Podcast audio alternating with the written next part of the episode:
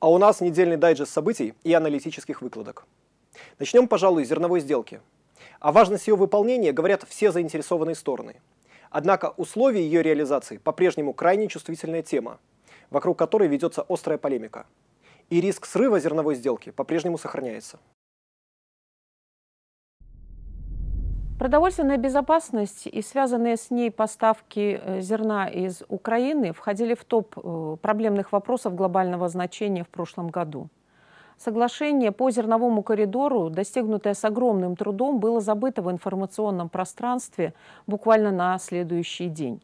Актуализация темы сегодня позволяет э, посмотреть на последствия сделки. Причем наиболее ярко они проявились в тех странах, которые обвиняли Россию в провоцировании мирового продовольственного кризиса.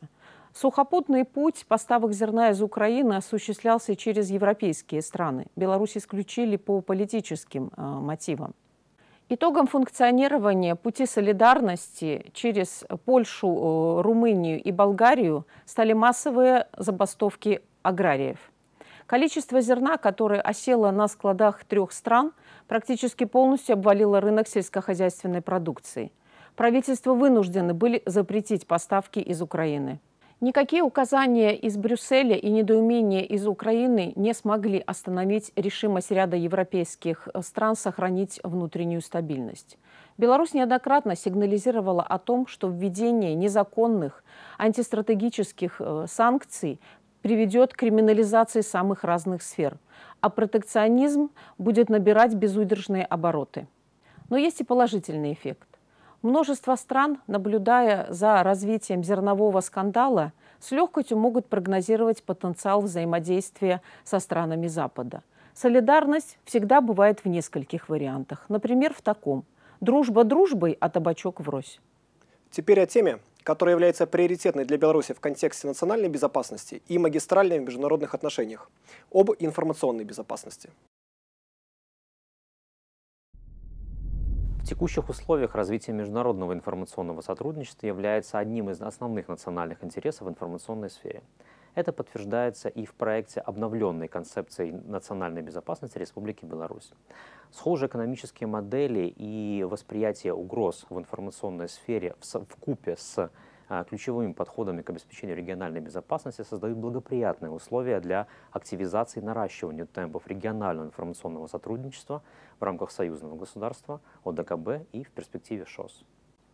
В контексте реализации государственных программ по повышению конкурентоспособности белорусской экономики и обеспечению устойчивого инновационного развития особое внимание необходимо уделить созданию региональной архитектуры обеспечения информационной безопасности. Региональное информационное сотрудничество также позволяет наращивать темпы государственно-частного партнерства в информационной сфере, а также развивать национальный кадровый и технический потенциал, который является одним из основных критериев эффективности национальной системы обеспечения информационной безопасности. Для понимания целостной картины национальной идентичности белорусов крайне важен религиозный аспект. BC провел соцопрос на тему роли религии в жизни общества, с результатами которого мы вас и познакомим. Сегодня мы предлагаем ознакомиться с результатами социологического исследования в религиозной сфере, которое позволило не только изучить восприятие и практики религиозной жизни белорусов, но также выявить некоторые тенденции, в том числе в региональном аспекте. Во-первых, более высоким уровнем религиозности в субъективной ее оценке отличается Брестская, Гродненская и Могилевская области. Здесь большинство граждан признают важность религии в своей жизни, верят в Бога, а также разделяют ценности и убеждения своей конфессии. Во-вторых, и это касается поведенческого аспекта, следует признать сохраняющийся культурно-обрядовый характер религиозных практик белорусов. Многие по традиции отмечают некоторые религиозные праздники, посещая культовые учреждения один-два раза в год.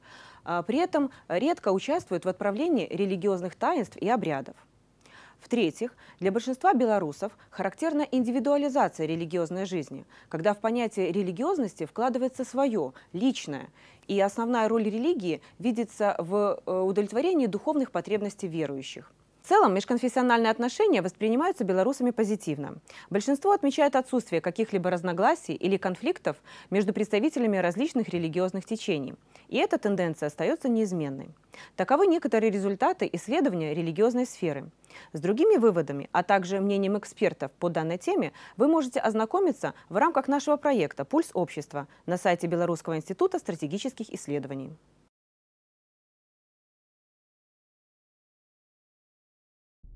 На прошлой неделе мы затрагивали конфликт в Судане, и эта тема продолжает быть актуальной. В стране идет настоящая гражданская война с применением артиллерии, танков и авиации. Большинство аналитиков уверено, что за каждой из воюющих сторон стоят свои внешнеполитические игроки. Но на кону не только политика, но и борьба за ресурсы. Судан богат полезными ископаемыми, золотом и нефтью. Вместе с тем аналитики уверены, что ни одна из сторон не получит победу в ближайшее время, что неизбежно приведет воюющие стороны за стол переговоров. Африканская политика – вещь очень своеобразная и непростая. Будем следить за ситуацией и увидимся на следующей неделе.